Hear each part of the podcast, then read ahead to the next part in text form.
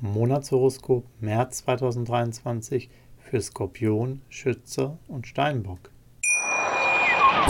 Wie baut man eine harmonische Beziehung zu seinem Hund auf? Puh, gar nicht so leicht. Und deshalb frage ich nach, wie es anderen Hundeeltern gelingt, beziehungsweise wie die daran arbeiten.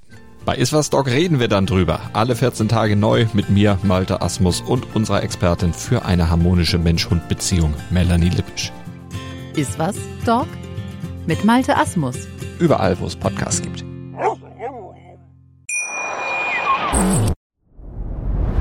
Dir hat dieser Podcast gefallen? Dann klicke jetzt auf Abonnieren und empfehle ihn weiter. Bleib immer auf dem Laufenden und folge uns bei Twitter, Instagram und Facebook.